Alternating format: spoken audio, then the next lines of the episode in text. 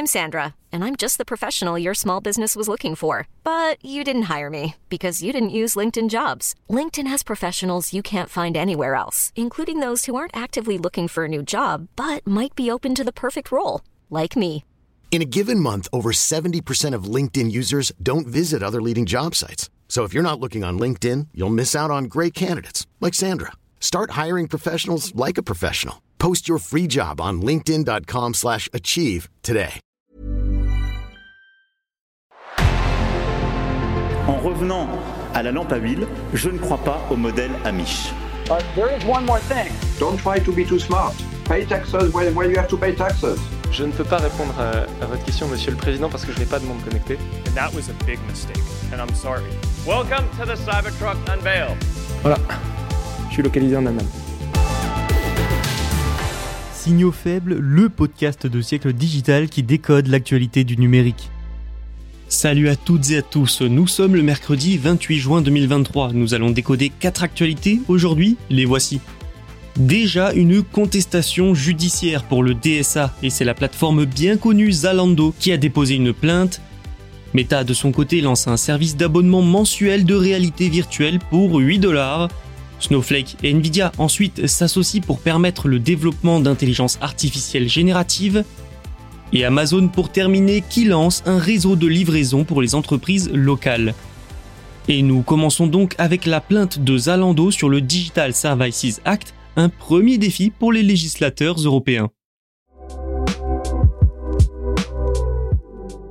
Le DSA pour Digital Services Act est une loi européenne historique. Nous en parlons régulièrement. Elle a pour objectif de réguler le numérique, de rendre ce qui est illégal hors ligne illégal en ligne. Et elle doit entrer en vigueur au cours de l'été. Les acteurs visés, ce sont les grandes plateformes. Depuis quelques semaines, il y a donc une sorte de course à la mise en conformité. Mais certaines sont plutôt décidées à contester la loi. Le plus grand vendeur de mode en ligne d'Europe, l'allemand Zalando, a déposé une plainte mardi devant le tribunal de l'Union européenne au Luxembourg. La plateforme estime être injustement visée par le DSA. Elle affirme, selon le Financial Times, que la Commission européenne l'a injustement qualifiée de, je cite, très grande plateforme. Robert Gens, directeur général et cofondateur de Zalando, a déclaré, je le cite, Le DSA est la bonne chose à faire, mais nous sommes perplexes d'avoir été désigné comme une très grande plateforme en ligne aux côtés de 18 autres sociétés. Des propos rapportés encore une fois par le Financial Times. Il a aussi affirmé que Zalando est la seule entreprise européenne dans la liste des sociétés visées.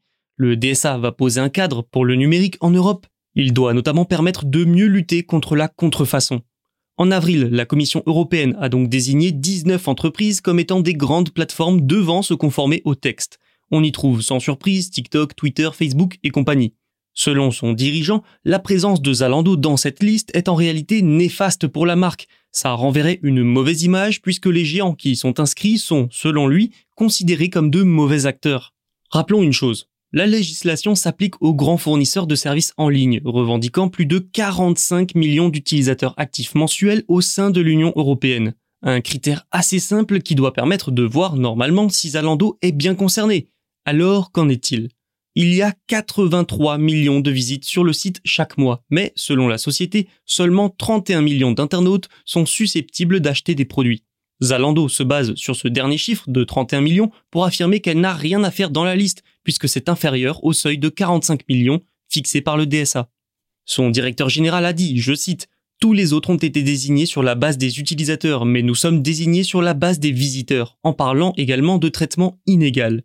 Pourtant, le DSA veut lutter contre la fraude, l'insécurité et les contrefaçons en ligne. À ce titre, Zalando pourrait être visé. Alors la société allemande va-t-elle obtenir gain de cause? Difficile à dire pour le moment. Le DSA doit en tout cas entrer en vigueur le 25 août. Il faudra également surveiller la réaction des plateformes visées. Certaines, comme les géants américains Google et Amazon, pourraient très bien décider de se réunir pour mener une action similaire et sortir de cette liste. Parlons réalité virtuelle maintenant. Meta a annoncé lundi le lancement d'un service d'abonnement mensuel de réalité virtuelle. Il se nomme MetaQuest Plus et donnera aux abonnés l'accès à deux nouveaux jeux chaque mois. MetaQuest Plus coûte 7,99 dollars par mois. Il sera évidemment compatible avec le casque de la marque, le MetaQuest 2, mais aussi avec la version haut de gamme, le Quest Pro. sans oublier la prochaine version, le Quest 3. Les nouveaux jeux seront lancés pour les abonnés MetaQuest Plus le premier de chaque mois. Notons que dès que vous arrêterez l'abonnement, vous ne pourrez plus jouer au jeu, un peu comme avec le Xbox Game Pass de Microsoft.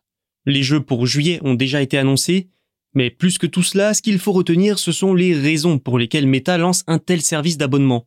C'est vrai que ça peut étonner de voir un abonnement mensuel pour des jeux de réalité virtuelle alors que ce secteur est encore émergent, balbutiant. Est-ce vraiment pertinent? Dans un certain sens, oui.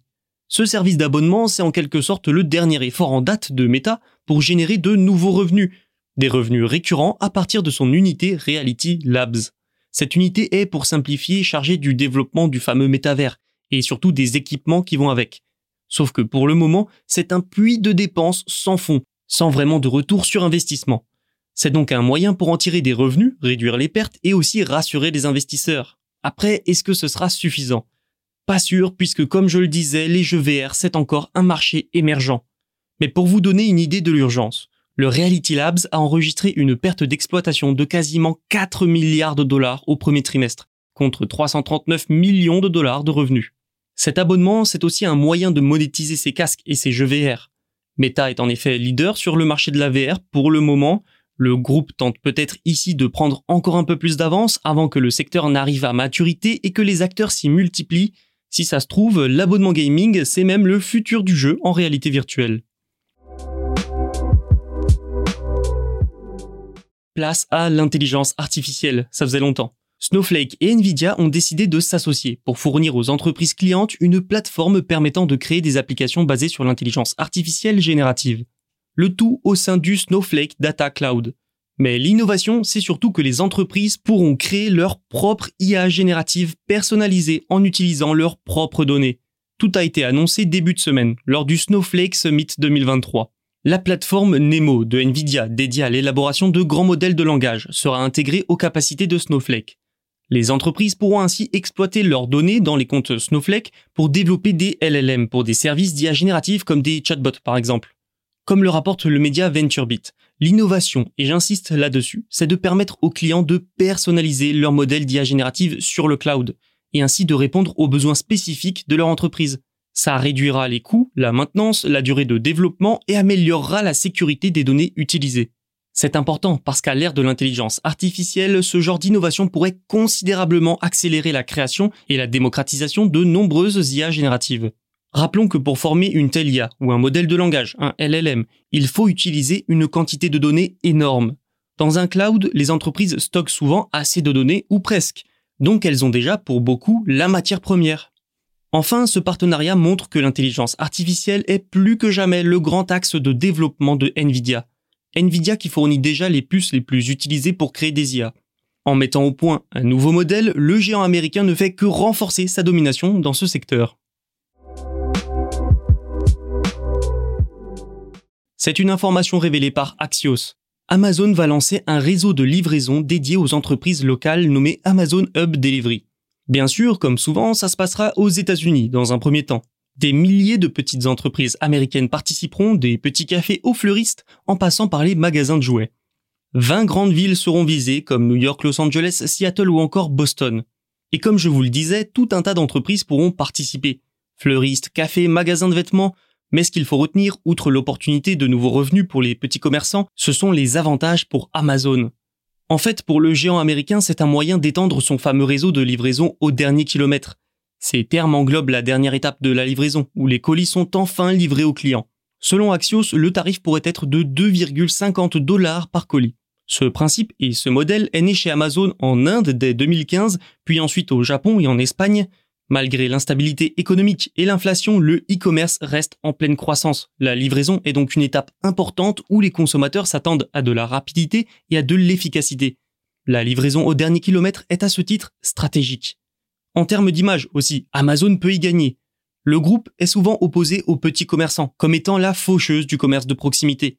En incluant dans ses services de livraison toutes ces petites entreprises, Amazon a l'opportunité de contredire ce discours, de l'inverser, de passer finalement pour le sauveur. Voilà, c'est déjà la fin de cet épisode, j'espère qu'il vous a plu, merci pour votre écoute, et n'oubliez pas de vous abonner pour ne rien manquer.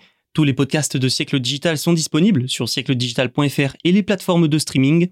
À demain.